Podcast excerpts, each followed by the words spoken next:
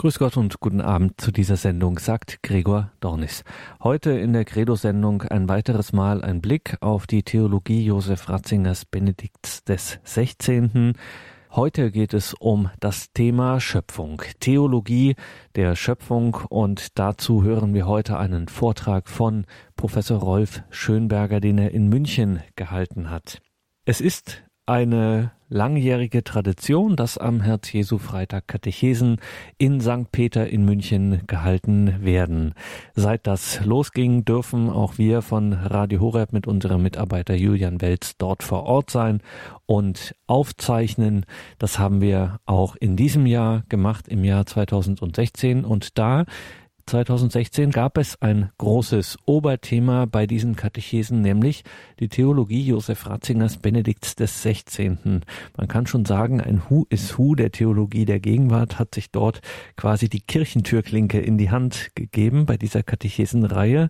Und zum Thema Schöpfung hatten die Veranstalter Rolf Schönberger eingeladen. Das war durchaus eine kleine Besonderheit, denn Rolf Schönberger ist kein Theologe, er ist Philosoph freuen Sie sich auf einen hochinteressanten Beitrag dieses Regensburger Philosophen Rolf Schönberger über die Theologie der Schöpfung bei Josef Ratzinger. Was hast du, was du nicht empfangen hast? Dieses Zitat des heiligen Paulus aus dem ersten Korintherbrief, Kapitel 4, Vers 7, stand über dieser abendlichen Katechese in St. Peter in München. Was hast du, was du nicht empfangen hast zur Bedeutung der Schöpfungstheologie bei Josef Ratzinger? Hören Sie diesen Vortrag von Professor Rolf Schönberger, der von den Veranstaltern vor Beginn seines Vortrags begrüßt wurde. Als Referenten für die heutige Katechese konnten wir Herrn Professor Dr. Rolf Schönberger von der Universität Regensburg gewinnen. Herr Professor Schönberger wurde 1954 in Günzburg geboren und besuchte das humanistische Gymnasium in Miltenberg. Nach einem Studium der Philosophie, katholischen Theologie und der alten Geschichte an der Ludwig-Maximilians-Universität arbeitete er bis zu seiner Promotion 1983 bei Robert Spähmann am Institut für Philosophie. Nach seiner Habilitation 1990 nahm er mehrere Lehraufträge an, so an der Hochschule für Philosophie in München, der Universität Freiburg, der Universität München und der Pädagogischen Hochschule Weingarten. Er ist seit 1996 Inhaber des Lehrstuhls für Geschichte der Philosophie mit dem Schwerpunkt mittelalterliche Philosophie an der Universität Regensburg. Seit 2004 ist er ordentliches Mitglied der Bayerischen Akademie der Wissenschaften und im Jahr 2011 wurde er von Bischof Rudolf Voderholzer in das Kuratorium des Instituts Papst Benedikt XVI. in Regensburg berufen. Herr Professor Schönberger wird heute eine Katechese zu dem Thema Was hast du, was du nicht empfangen hast, zur Bedeutung der Schöpfungstheologie Josef Ratzingers halten. Liebe Mitchristen, ich möchte nicht beginnen, ohne gesagt zu haben am Anfang, dass es für mich eine besonders große Ehre und Freude ist, äh, in dieser besonderen Reihe von Katechesen über diesen herausragenden Theologen und in dieser ehrwürdigen Kirche äh, über die Schöpfungstheologie von Josef Ratzinger zu sprechen. Es ist aber nicht nur eine Ehre und eine Freude, es ist auch ähm, eine gewisse Schwierigkeit. Sie haben ja gehört, meine Zunft ist die Philosophie. Und äh, das ist natürlich eine nicht ganz alltägliche Konstellation, wenn man äh, mit diesem Hintergrund über einen Theologen sprechen soll.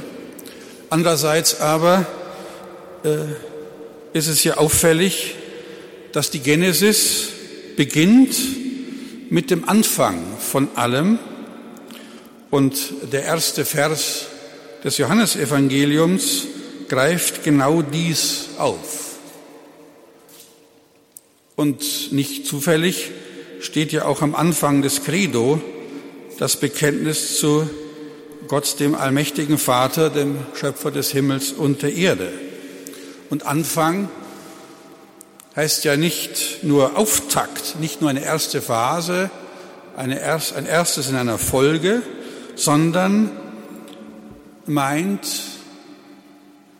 den Grund von allem, den Ursprung, aus dem alles Weitere entspringt und das deshalb durch diesen Ursprung bestimmt ist.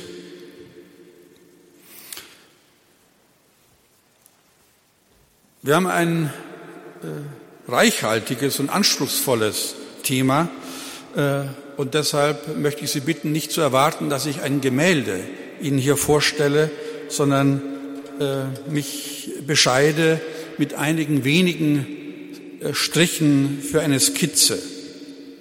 Ich glaube, man muss äh, drei Fragen in diesem Zusammenhang nachgehen. Mindestens drei Fragen.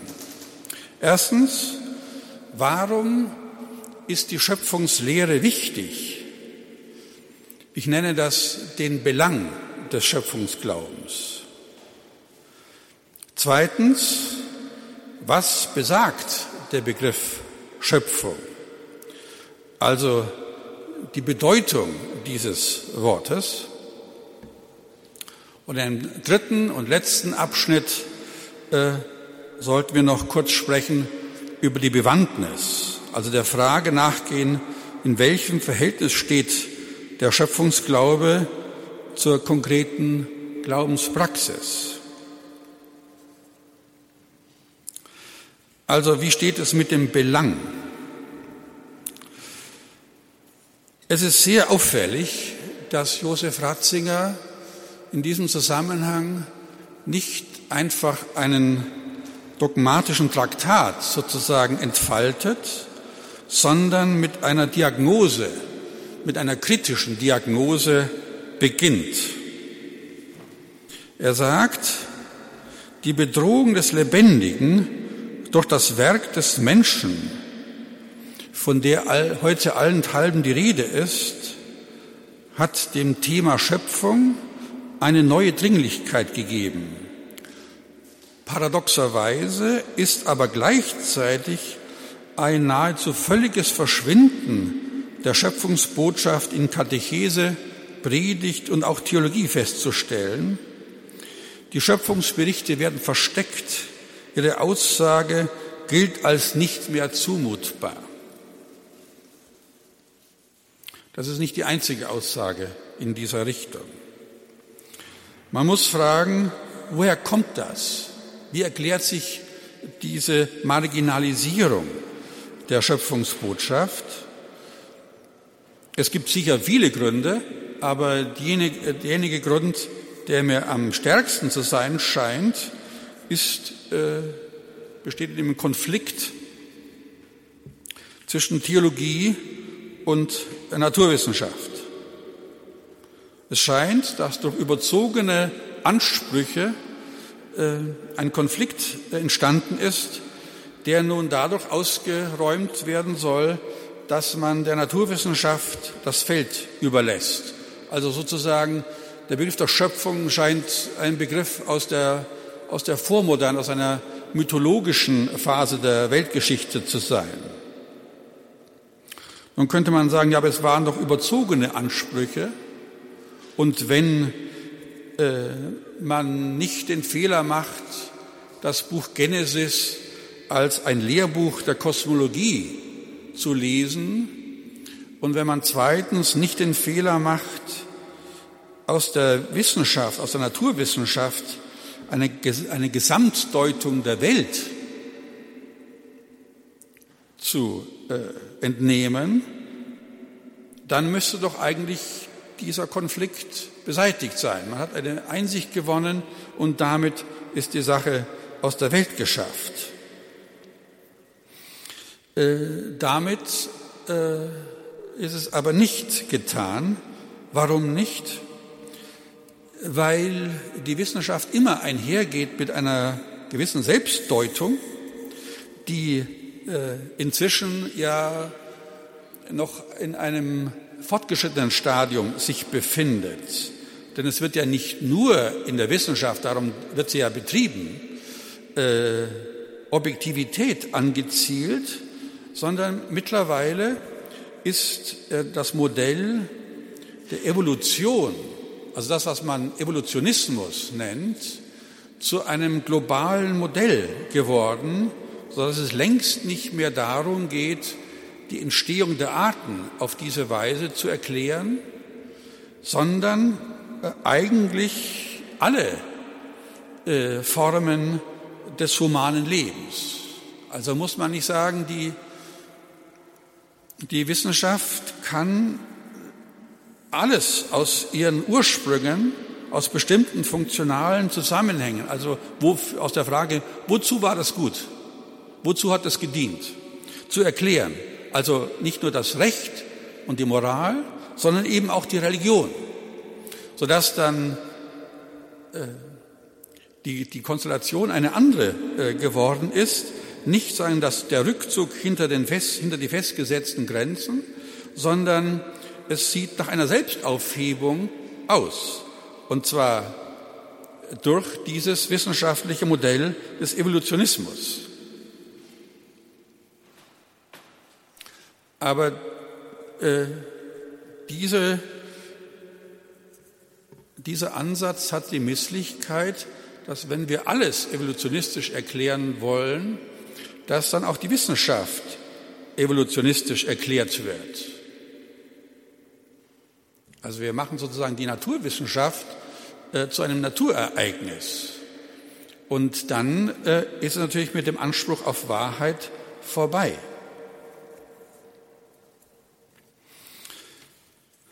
Nun ist aber merkwürdig, auch wenn auf, durch den, die Entwicklung der modernen Naturwissenschaft der Schöpfungsgedanke, die Schöpfungslehre äh, in Erklärungsnöte geraten ist. Äh, es ist ja offenkundig, dass der Begriff der Schöpfung, das Wort Schöpfung und schöpferisch äh, in anderen Zusammenhängen wieder auftaucht. Dazu kann man einerseits in die Texte der Philosophen blicken, andererseits auch in unseren Sprachgebrauch äh, schauen. Die Neugeburt des sittlichen Willens, der Kult der Spontanität, die Erfindungskraft des Menschen, man redet sogar von Sinnstiftung, all dies sieht ja danach aus, als ob das Schöpferische nun äh, wiederkehrt, nur eben in einem anderen Kontext. Produkte aus Modeateliers und Sterneküche, Sterneküchen nennt man auch inzwischen Kreationen. Das ist ja nicht bloß jetzt eine, eine zufällige oder allbekannte Veränderung des Sprachgebrauchs, sondern äh, zeigt ja, dass es hier sich um eine unersetzliche Wahrheit handelt, sonst würde diese Leerstelle die mit dem Zurückdrängen des, des Schöpfungsglaubens eingetreten ist, ja nicht durch andere äh, Ideen ersetzt werden.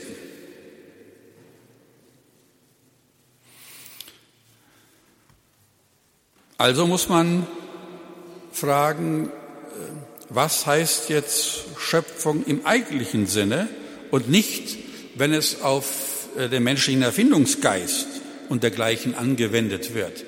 Denn was natürlich wird hier Neues erdacht und ersonnen, aber dieses Ersinnen ist ja eines, das sich immer auf Vorgegebenes, aus Vorausgesetztes bezieht. Und genau das ist ja mit dem ursprünglichen Schöpfungsbegriff gar nicht gemeint. Also was bedeutet er? Wie kann man das näher bestimmen. Josef Ratzinger hat es in einer Predigt äh, folgendermaßen getan. Er hat einen interessanten Seitenblick auf eine Alternative geworfen, nämlich auf eine Alternative, die der biblischen Welt selber vor Augen stand. Sie kennen vielleicht äh, diesen babylonischen Mythos, wonach der Lichtgott Marduk äh, gegen einen Drachen kämpft. Marduk besiegt diesen Drachen und die Aufspaltung des Drachens dieses Urdrachens, bildet nun die Wirklichkeit. Die Erde und den Himmel. Und aus dem Blut dieses Drachens äh, entsteht der Mensch. Darin ist nur auffällig, äh, dass äh, die Wirklichkeit durch einen Kampf, durch einen Antagonismus, durch das Messen physischer Kräfte entsteht. Und das heißt, eigentlich kann man die Geschichte erst erzählen, wenn man ihren Ausgang kennt. Sonst ist das ja bei physischen Kämpfen nicht der Fall. Man muss immer abwarten, wie es ausgeht. Und wenn man jetzt sagen, äh, es gibt ja auf der ganzen Welt Schöpfungsmythen und sie sind vielfach von dieser, von dieser Art, dass von einem Kampf die Rede ist. Und äh, wenn man jetzt unter diesem Gesichtspunkt auf äh, die, auf dieses großartige erste Kapitel der Genesis blickt, dann fällt sofort in die Augen, wie anders hier von Schöpfung die Rede ist, denken Sie an das nüchterne Sechstageschema. Jeden Tag wird ein Werk vollbracht. Das Werk geschieht einfach dadurch, dass Gott spricht. Also nicht ein Kampf, sondern durch Rede, durch den Schöpfungsbefehl entstehende Dinge. Und der Ausgang ist nicht offen, sondern es geschieht genau das, von dem Gott will, dass es geschieht. Deshalb an jedem Tag die ausdrückliche Bekräftigung und Gott sah, dass es gut war. Es ist genau das passiert und genau das entstanden, was beabsichtigt war.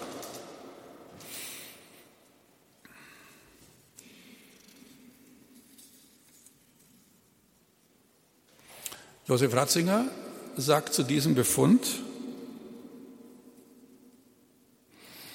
so erweist sich dieser Schöpfungsbericht als die entscheidende Aufklärung der Geschichte, als den Durchbruch aus den Ängsten, die den Menschen niedergehalten hatten. Er bedeutet die Freigabe der Welt an die Vernunft, die Erkenntnis ihrer Vernünftigkeit und Freiheit.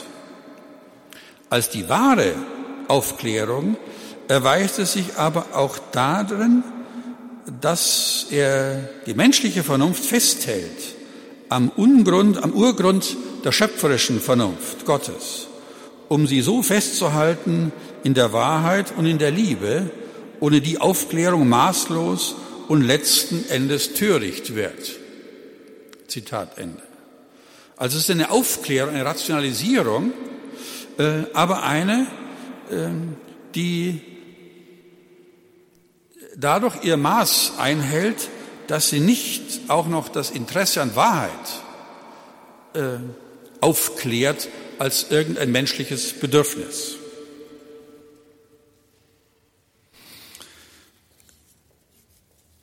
Was heißt das jetzt? Ist das nicht nur gut gesagt oder äh, ist das auch wahr? Wenn man diese Frage stellt, reicht es ja nicht zu sagen, ja, das ist biblisches Denken. Hört man ja nicht so selten, äh, dass die Bibel denkt nicht dualistisch und ähnliches. Ähm, aber die Misslichkeit dieser Auskunft liegt darin, ähm, dass man sich ja fragen muss, ja, äh, soll ich jetzt auch biblisch denken? Und warum soll ich das? Ja, sogar kann ich das? Ist das nicht eine längst versunkene Welt, äh, die man nicht einfach äh, ohne Umschweife in der Moderne wieder aufleben lassen kann? Nein, nein, es ist, ähm, äh, man kommt um eine, um eine inhaltliche Auseinandersetzung nicht herum. Äh, denn es könnte ja sinnvoll sein, ohne doch wahr zu sein. Alle Geschichten, die wir äh, lesen, die wir uns erzählen, sind ja Geschichten, die sinnvoll sind, sonst würden wir diese Geschichten uns nicht erzählen. Sie können aber auch ganz fantastisch und, und erfunden sein. Also, ähm, gibt es eine Möglichkeit, äh, das einsichtig zu machen. Liegt ja nahe durch diesen, wie Ratzinger sagt, aufklärerischen Impetus.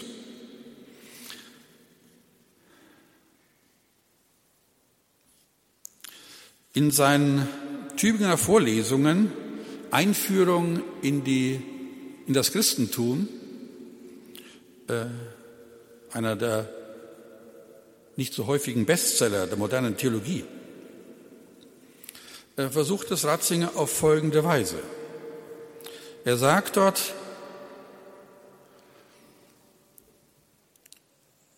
es gibt ja viele äh, Theorien über die Weltentstehung, über das, wie diese Wirklichkeit geworden ist. Aber letztlich äh, kommt es in all diesen Theorien darauf hinaus zu verstehen, in welchem Verhältnis Materie einerseits und Geist andererseits stehen. Nun sind das zunächst mal nur zwei Wirklichkeitsformen, die man unterscheiden kann. Aber die Frage war ja, was ist der Ursprung? Was ist der Anfang von allem? Äh, und jetzt ergibt sich äh, eine, so grundsätzlich diese Frage ist, aber doch also eine ganz einfache Alternative, nämlich die, äh, entweder steht die Materie am Anfang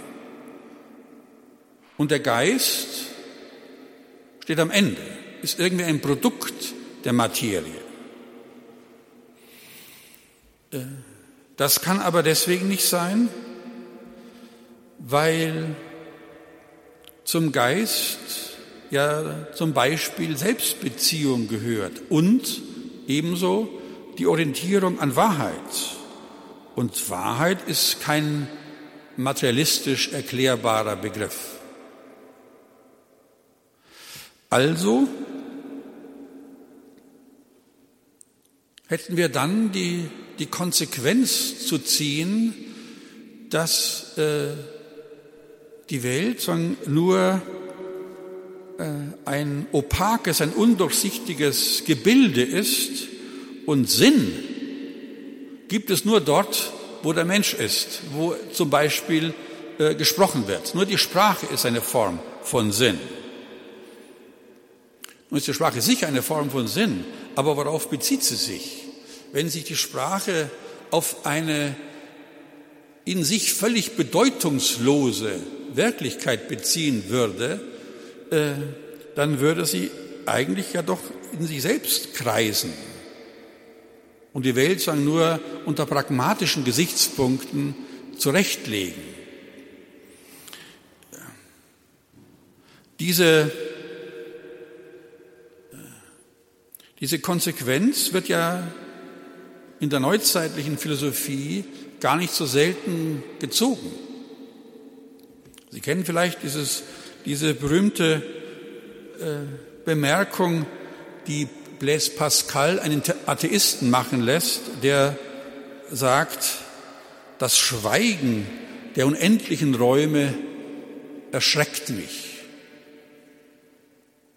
Spinoza nennt die Welt stumm. Sie sagt uns nichts. Im 18. Jahrhundert kommt die Redeweise auf von der toten Natur. Die Natur ist tot, sie ist leblos. Oder denken Sie an das berühmte Nachtlied in Nietzsches Zarathustra. Überall kommt es darauf hinaus, dass die Welt selbst bedeutungslos ist, nichtssagend und deshalb aber gerade für den Menschen ein unüberwindliches Problem darstellt. Einer der ingeniösesten Philosophen des 20. Jahrhunderts beginnt einen besonders originellen philosophischen Text mit der Aussage, die Welt ist alles, was der Fall ist. Also die Welt ist eine Welt ohne Bedeutung, sie besteht nur aus Tatsachen.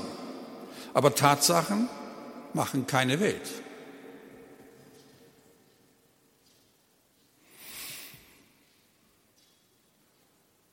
Also durch, dieses, äh, durch diesen Gedanken kann, kann man, äh, glaube ich, einsichtig machen, dass nicht der Geist am Ende steht, sondern dass der Geist am Anfang steht. Josef Ratzinger verweist in diesen Vorlesungen auf, noch auf zweierlei. Erstens einmal darauf, dass die Welt, die Natur ja Gesetzen folgt. Äh, das ist uns natürlich äh, in Fleisch und Blut übergegangen, aber versteht sie ja nicht von selbst. Man könnte Natur auch denken, ohne sie gesetzlich verfasst zu denken. Irgendwie wie ein Dschungel, undurchdringlich komplex äh, und beliebig, beliebige Ereignisfolgen erzeugend. Nein, sie folgt bestimmten in mathematischen Lettern formulierbaren Gesetzen. Aber das ist nicht das Einzige. Es kommt noch was Wichtiges, was Unersetzliches dazu. Einmal, dass äh, neben dem mathematisch Berechenbaren, nach dem Quantifizierbaren, auch die Qualität eine unersetzliche Größe, wenn man so sagen kann, in der Welt, in der Schöpfung Gottes ist. Denn äh, wenn es nur darauf ankäme, was notwendig ist, um Natur zu bilden, dann würden die Naturgesetze vielleicht hinreichen, auch wenn Gesetze natürlich keine Wirklichkeit erschaffen. Es sind ja nur Strukturen. Ereignisse sind was anderes als, als Gesetze. Aber es gibt in der Natur unübersehbar auch so etwas wie Schönheit. Und das ist etwas, was dann funktionalistisch, also durch einen ähm, Mittel-Zweck-Zusammenhang nicht erklärbar ist. Schönheit ist, weil sie sein soll und nicht, weil es sie braucht.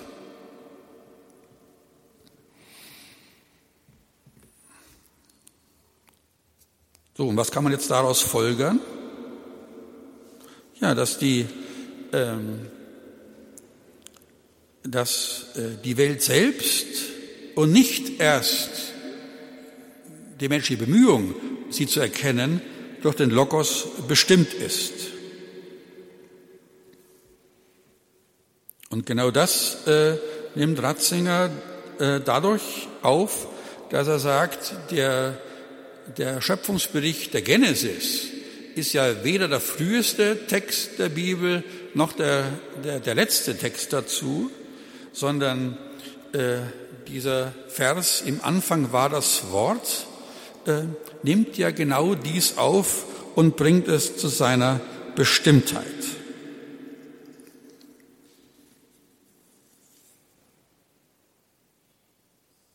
sodass er sagen kann, Glaube an Schöpfung ist doch heute nicht irreal, ist doch heute vernünftig. Er ist auch von den Ergebnissen der Naturwissenschaft her gesehen die bessere Hypothese in Anführungszeichen, die mehr erklärt und besser erklärt als alle anderen Theorien. Der Glaube ist vernünftig. Die Vernunft der Schöpfung stammt aus Gottes Vernunft. Es gibt keine andere wirklich überzeugende Antwort. Eben mit der Begründung, dass die äh, Vernunft aus Materie nicht entstanden gedacht werden kann.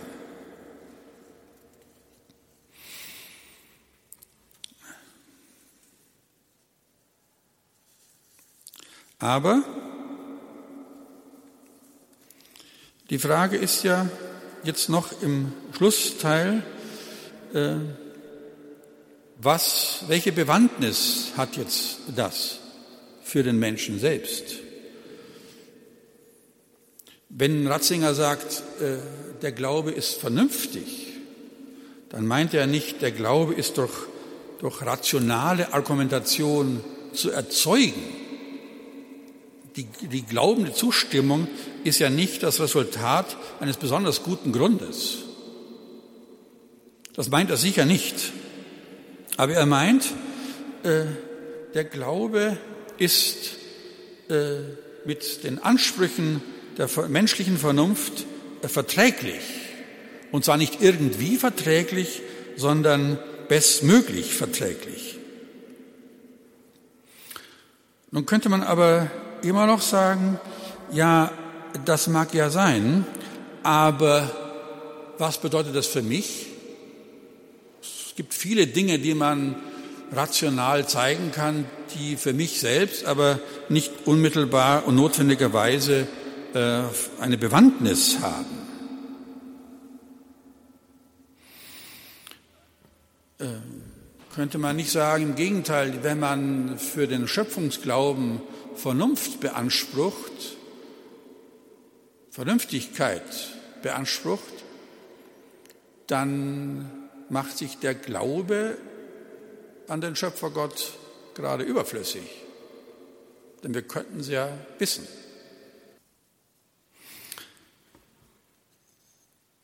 Das ist aber nicht der Fall. Warum nicht?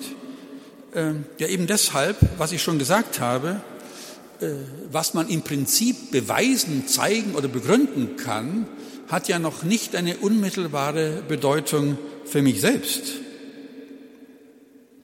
Also das Glaubensbewusstsein äh, äh, muss ja sagen, doch von, diesem, äh, von dieser Wahrheit durchdrungen sein, weil andernfalls der Glaube an Erlösung, so sagt Ratzinger, äh, nicht mehr verständlich wäre.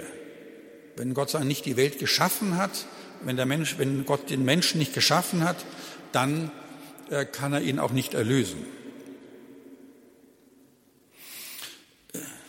Also äh, die Aufnahme, die Prägung des Schöpfungsglaubens im menschlichen, der menschlichen Existenz, in unserem Bewusstsein, äh, ist nicht dadurch zu erreichen, dass man sagt, ja, es gibt sehr gute Gründe.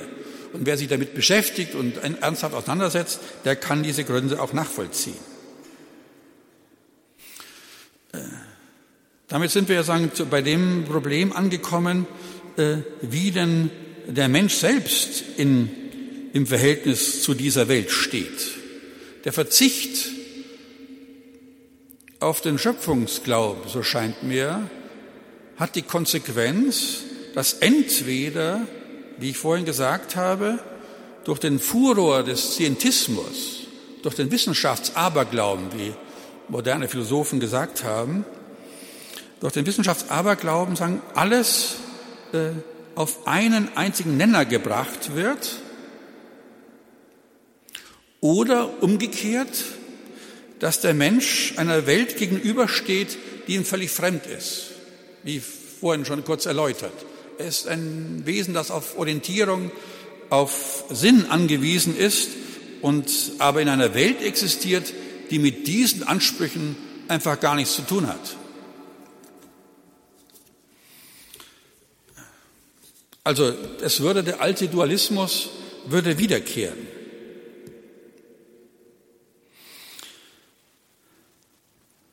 Es wird aber in diesem biblischen Text ja gesagt, äh, der Mensch sei nach Gottes Bild und Gleichnis geschaffen. Also ist einerseits wie alles andere in der endlichen Wirklichkeit Gottes Schöpfung, aber er ist in besonderer Weise auf Gott bezogen, weil er sein Bild ist. Was ist denn damit gesagt? Ist es ein Begriff des Menschen oder ist diese Rede vom Bild Gottes selbst eine bildliche Redeweise?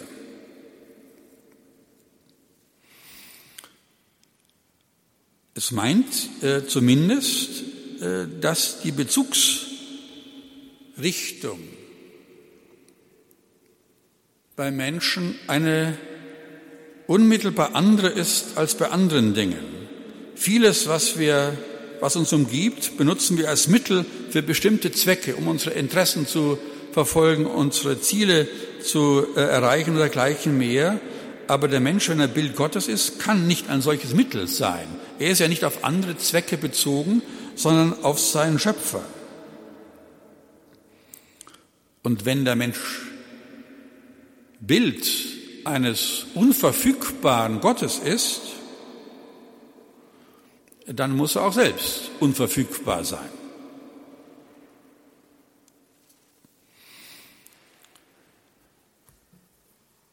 Sodass wir sagen, äh, mehrere Verhältnisse äh, äh, vor uns haben. Einerseits ein Verhältnis des, der Darstellung, also des Verweises auf den Ursprung und andererseits ein Verhältnis der Abhängigkeit.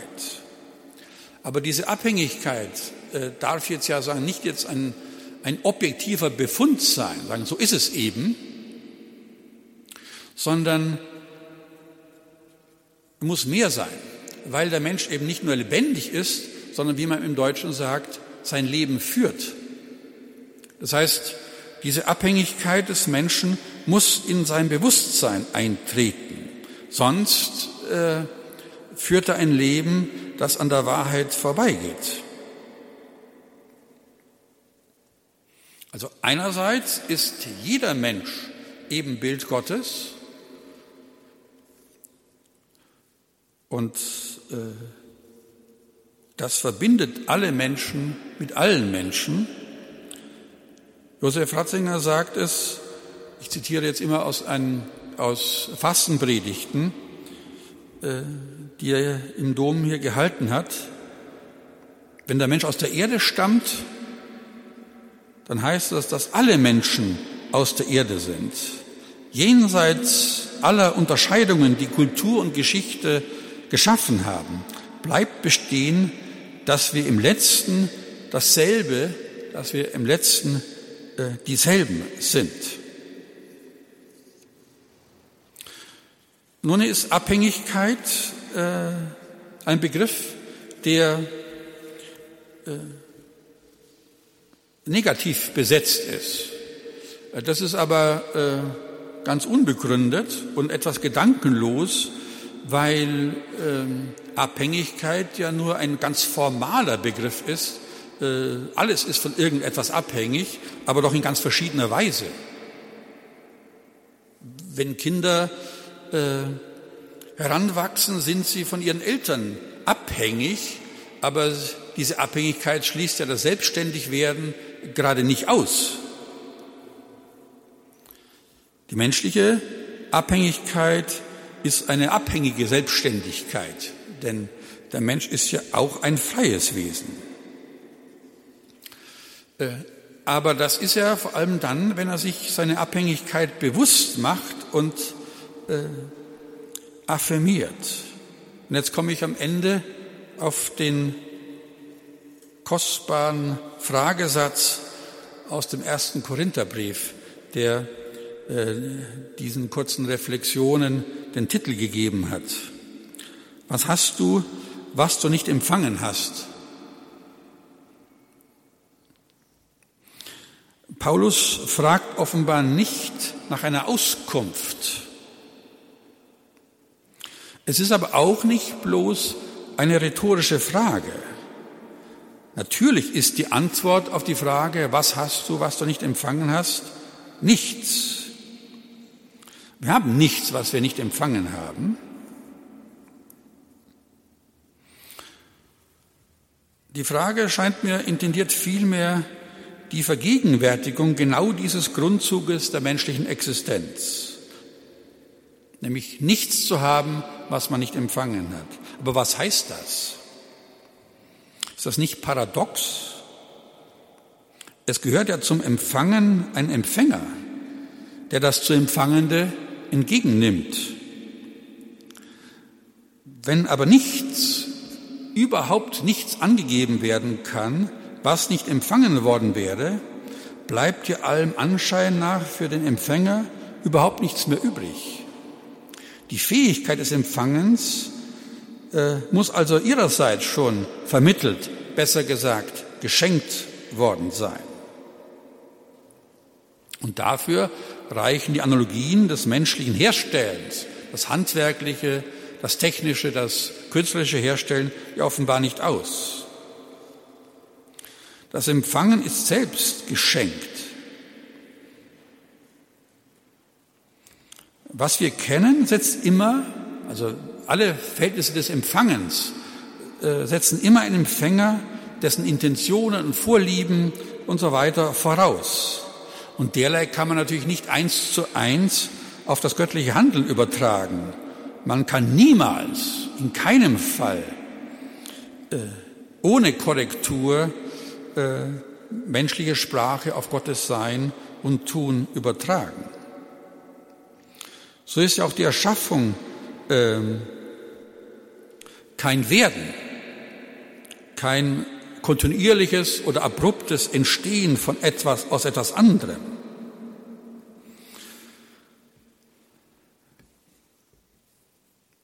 Also diese, äh, diese Dependenz, diese Abhängigkeit des Menschen ändert sich allein schon dadurch, dass man ihrer bewusst wird. Und dafür ist der, glaube ich, der, der Schöpfungsglaube unverzichtbar. Dass aber alles nur Geschenk ist, wird, glaube ich, besonders in zweierlei Hinsichten äh, deutlich, innerlich im Dank und äußerlich im Verzicht. Nur dann wird dann das Kostbare dessen, was wir haben, äh, sichtbar.